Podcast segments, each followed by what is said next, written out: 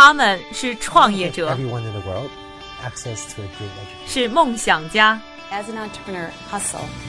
是行业先锋的代言人。他们因为勤奋，通过智慧和激情，从平凡里走出不一样的人生。我是一加，这里是创业美国，带你了解美国前沿创业者成功背后的故事。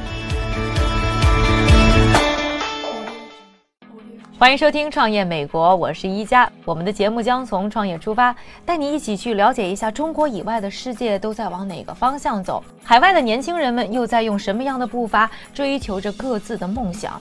在节目的开头呢，想问大家一个问题：大家现在打车都用什么方式？我的朋友圈里很多人都在说啊，他们打车现在都喜欢用滴滴打车。越来越多的人在使用滴滴打车，但不知道有多少人知道呢？滴滴打车在创业圈当中被归为一个热门的经营模式概念，那就是分享经济。而今天呢，我们节目将要关注的这家公司 Airbnb，就是开创了分享经济新模式的鼻祖。它是让呢有空余房间或者房子的朋友通过这个平台对于自己的房子和房间进行出租，而这些呢旅游的人们则是可以通过呢 Airbnb 的平台入住呢这些空余的房间或者房子。最早的时候呢，Airbnb 在旅行者当中开始流行，是因为呢它的价格上有很大的优势。但是呢，我们在做这期节目的时候做了一个小调研，发现价格已经不再是 Airbnb 最吸引人的地方了。创始人 Nathan Blanchessi 告诉我们，他认为呢，Airbnb 更主要的是改变了我们旅行中的体验。Airbnb 是一个网站，在这儿你可以租到全世界各地的房子。我们在全球一百九十二个国家有八十多万个住所，这些住所都是私人的，所以你旅游的时候可以非常真实地感受到当地人的生活。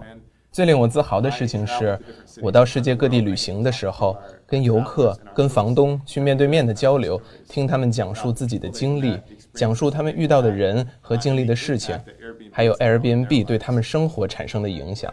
Airbnb 现在每年呢为一千一百万人次呢提供住所。二零一三年的时候，他们的营业额就已经达到了两点五亿美金。截止呢二零一四年年中，Airbnb 融资总共超过八亿美金，估值达到一百三十亿美金。又是什么样的人创建了 Airbnb 呢？除了你刚才已经听到的 Nathan Blanchesik，另外的两个创始人就是 Joe Gebbia 和 Brian Chesky。他们三个人在创办 Airbnb 之前，是三个连租房子可能都拿不出钱的穷光蛋。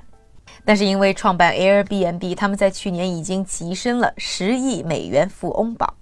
在我见到 Nathan 的时候，我就问他，现在做了亿万富翁，感觉如何？他有一点不好意思，他告诉我，其实他的生活并没有发生太大的变化。现在上班呢，他还是会骑自行车，包括他自己的房子呢，也在通过 Airbnb 呢进行出租。进一步了解 Nathan 以后，我才发现呢，他是一个天生的创业家。Airbnb 其实并不是 Nathan 的创办的第一家公司。Nathan 的父亲呢是个电子工程师，在十二岁的时候啊，Nathan 呢就开始通过呢父亲的一些书进行自学，开始编程。十四岁的时候，他就赚到了人生的第一桶金。Somebody called me one day, and he said, "I saw." 有一天，有个人打电话给我，他说在网上看到了你写的程序，我想给你一千块钱，请你帮我编一个类似的程序。我特别高兴地跟我爸爸说，有人想要在网上给我一千块钱。我爸爸跟我说：“儿子呀，没有人会在网上给你一千块钱的，这肯定是骗人的。”但是我觉得我不在乎，反正我是编着玩的，我想试一试。这就是我中学做生意的开始。四年里，我差不多赚了有一百万美金。当然，比钱更重要的是我从中获得的自信。我觉得我可以创造别人需要的东西，这也是我为什么成为了终生创业者的原因。Nathan 在高中毕业以后就进入了哈佛大学，并成为一名软件工程师。当年搬到旧金山的时候，为了寻找室友，认识了 Brian 和 Joe。Brian 和 Joe 呢是在罗德岛设计学院学习设计的大学同学，因为呢特别欣赏呢彼此的才华和工作态度，三个人很快就成为朋友。后来呢，Nathan 因为工作的原因呢，就搬出了三个人共用的公寓。这个时候，房东突然决定上涨房租百分之二十五，让 Joe 和 Brian 傻了眼。因为没钱付房租，就开始动脑筋想办法挣钱。这个时候，旧金山举行了2007年的国际设计大会，一群和设计相关的人士涌入到旧金山市。也就是这个机会，给了他们创建 Airbnb 的灵感。Joe 和 Brian 他们发现所有的酒店都已经被订满了，他们就想把自己的这一间空余的卧室呢出租给那些想要找地方落脚的设计师。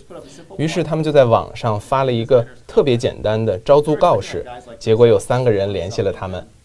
他们以为来的人呢会像是他们自己一样二十几岁的男设计师，结果来的一个是三十五岁从波士顿来的女士，一个有四个孩子的犹太人爸爸，还有一个从印度来的男士。三位客人在这个房间里边度过了整个周末，这也让 Joe 和 Brian 赚到了一千多美金。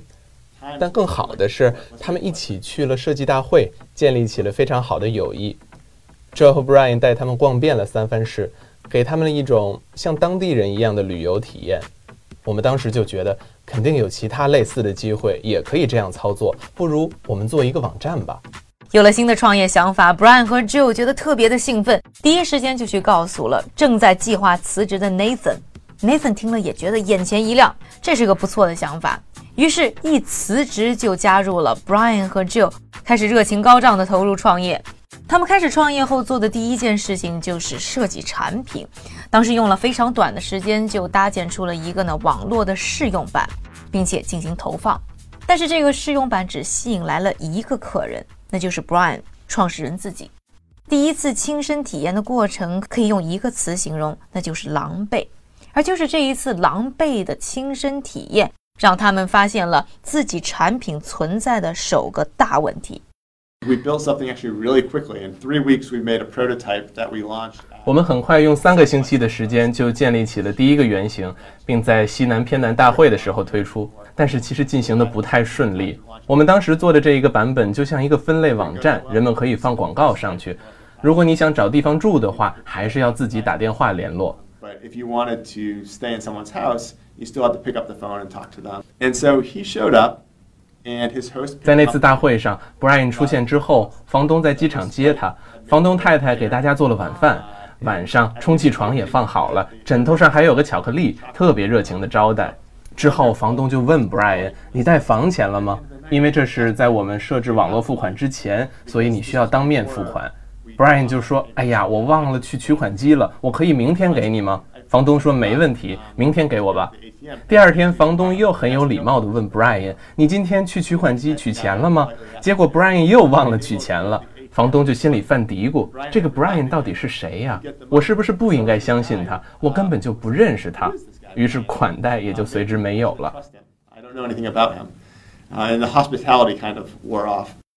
试用版首发不成功，三个人开始反思，到底问题出在哪里？他们在想，如果有人能够帮用户把钱的问题解决，一定能让用户省心省事。于是呢，就开始建立一个网络的支付系统，也成为了日后呢 Airbnb 的核心服务之一。再次推出网站的时候呢，他们又瞄准了当年的大事件，专门赶在2008年8月底，奥巴马获得提名的民主党大会前。这一次的民主党大会吸引了超过八万美国人参与，人们从全国各地涌向丹佛。Nathan 发现丹佛只有一万七千个酒店房间。Nathan 三人把这个巨大的缺口看作是商机，而这一次的大会也成为 Airbnb 发展史上的第一个里程碑。在那个时候，有太多人涌入，当地人反而都想离开。但是他们也想出租自己的房子赚点钱，所以我们很快在一周之内就增加了八百间出租屋。同时呢，媒体也在做相关的新闻。有这么多人来到丹佛，但是住宿的地方不够，而且非常贵。于是我们就给一个博主写信说，我们的网站上有八百个可供出租的现房，价钱非常公道。结果博主呢就为我们写了一个报道，最后被 CNN 发掘报道。一周过去之后，我们已经出现在 CNN 国际频道上，在介绍什么是 Airbnb 了。可惜啊，这第一次的辉煌来也匆匆，去也匆匆。很快呢，人们就开始淡忘民主党大会，淡忘 Airbnb 这家新公司。这个时候，Nathan、Brian 和 Joe 发现自己的信用卡账单上多出了四万美元的债务。三个人再次想到了媒体，趁着美国大选还在如火如荼的进行，设计了两款麦片盒，一个上面印有奥巴马的头像，一个上面印有奥巴马的竞选对手共和党代表 McKin 的头像。设计完以后，三个人还找来了高校学生，帮他们低价印刷了每种设计各五百个。把这些盒子装满麦片以后，他们原本只是想送给著名的博主们，让他们再为 Airbnb 写点宣传文章。但当时已经债台高筑的三个人开始尝试把这些特色麦片卖给选民，定价是四十美金一盒，是普通麦片的十倍多。结果在选民当中，印有奥巴马头像的麦片是卖火了，还给三个创始人带来了三万美金的收入。一下子把欠信用卡公司的债还了一大部分，但依然穷得叮当响的他们，在之后的很长一段时间里，每天就靠着吃这没卖掉的三百盒印有 McCain 头像的麦片果腹。这三个创始人就好像是三只打不死的小强，一手呢还欠着信用卡公司账，一边呢只能靠吃麦片为生，还计划着重振旗鼓，寻找投资人。但是这条路也并不好走。相当长的时间里，他们任何的努力都没有带来成果。第一年的时候，我们都辞掉了自己的工作，也没有赚到任何钱。当然，我们非常渴望找到投资人，找到资金，但是这些投资人都觉得这是个非常奇怪的想法。他们都会说：“呃，我不确定我自己会不会这么做。就算是有别人愿意做的话，那市场到底有多大呢？”他们觉得市场会非常小。刚才啊，在节目当中呢，和您介绍了 Airbnb 这家公司。今天啊，我们的节目就特别邀请来了一位中国的资深驴友庞泽。除了使用 Airbnb，庞泽自己呢还把沙发拿出来招待过不少从世界各地来中国旅行的沙发客。可以和我们介绍一下当时是怎么想到要加入 Airbnb 吗？嗯，因为我原来一直是住青旅，青旅的好处就是可以认识不一样的人，嗯，然后 Airbnb 的好处就是感觉可以住在当地人家里，其实是一个更好的方式。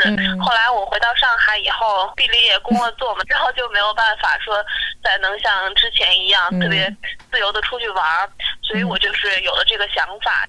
我的第一个就是在泰国的那个，是当时是住在一个学生的家里，他家当时有一只狗，当时是因为是个女孩嘛，其实是跟我差不多年年龄的，他就是说，呃，你可以睡在地上，你也可以选择睡在我的床上，然后当时就跟他睡那张床上，床挺大，然后铺了个凉席，然后一睡觉那只狗就会跳上床来，我其实真的不喜欢那只狗，我，真的好吵，可是我也没办法说我不喜欢它，因为它是我的，就是提供给我这个住宿的这个主。人的，后来我当回忆起就这次旅行的时候，其实这只狗在我印象里，就还我还会经常会想到它那种叫声。嗯，还有一个就是我前不久去日本，也是是通过 Airbnb 找的，然后它那个是一个叫长屋，是在京都，那个房子据说是已经有一百年的历史了。然后我是先是看那个 Airbnb 上的照片嘛，然后觉得。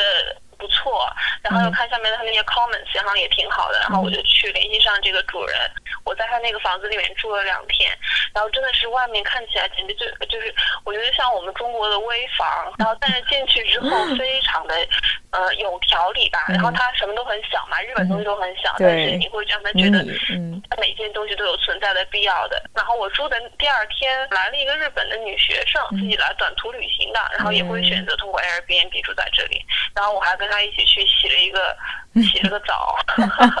哎，那你觉得在中国呢？这个年轻人当中接受这样把自己的房子拿出去给陌生人住吗？我觉得不是很多。包括其实我家里人啊，他们就是刚开始会不理解。哦，然后我周围的同龄人，他们就大部分会觉得哇很酷哎。但是呃，如果比如让他们真的把自己的家就是提供出去给别人住，他们我觉得大部分还是不会不会这样去做的。还是不吧，我觉得，尤其是在城市里，就是我接的第一个房客是个四川姑娘，因为我一直觉得就是我是一个对，就就是对她的那种信任感很强，但是当那个女孩就来到我家里，然后我睡觉之前，我会有意的去把我的贵重物品锁在我的房间里。就我当时就是我有这种行为，我自己会吓一跳。我觉得会有就是在城市里的关系吧。